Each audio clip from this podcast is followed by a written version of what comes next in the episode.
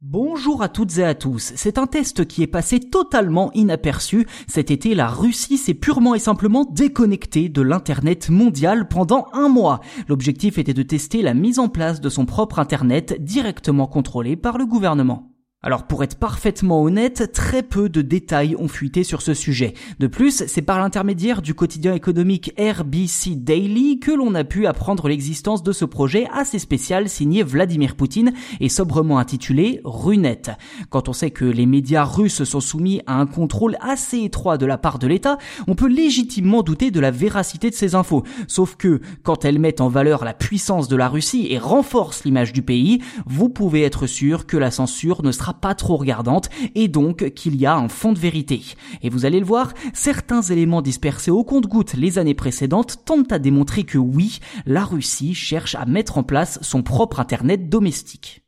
Au final, que sait-on? Eh bien que tous les opérateurs de télécommunications russes auraient été mis à contribution et que le gouvernement serait très satisfait de la tournure de cette expérimentation qui a quand même eu lieu au nez et à la barbe de tous les internautes du monde entier entre le 15 juin et le 15 juillet. En fait, le Kremlin cherche à démontrer que le pays est capable d'isoler son propre réseau de télécommunications de l'Internet mondial et cela pour répondre à un objectif bien précis fixé par sa loi souveraineté d'Internet.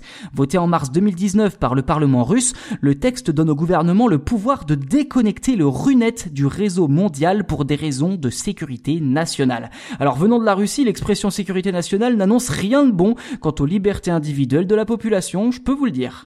L'argument officiel serait de protéger le pays contre des cyberattaques, du cyberespionnage et des influences étrangères, notamment américaines.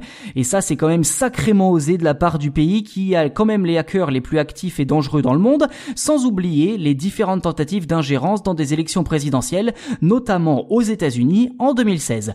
Or, le sentiment des Occidentaux, mais aussi et surtout des opposants au régime de Vladimir Poutine, est que cette coupure de l'Internet mondial aurait davantage pour objectif de renforcer le contrôle des internautes russes par le gouvernement.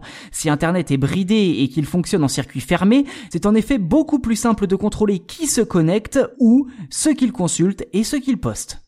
Quoi qu'il en soit, ce n'est pas la première fois que la Russie affirme ce genre de choses. Le pays avait déjà réalisé un premier test de déconnexion en 2019 et en avait annulé un autre l'an dernier à cause de la pandémie. Coupure de l'internet mondial ou pas, la frontière du Runet avec le reste du monde a déjà été établie du fait de la langue. L'usage de l'alphabet cyrillique est suffisamment discriminatoire pour permettre aux autorités russes d'exercer déjà une forme de contrôle.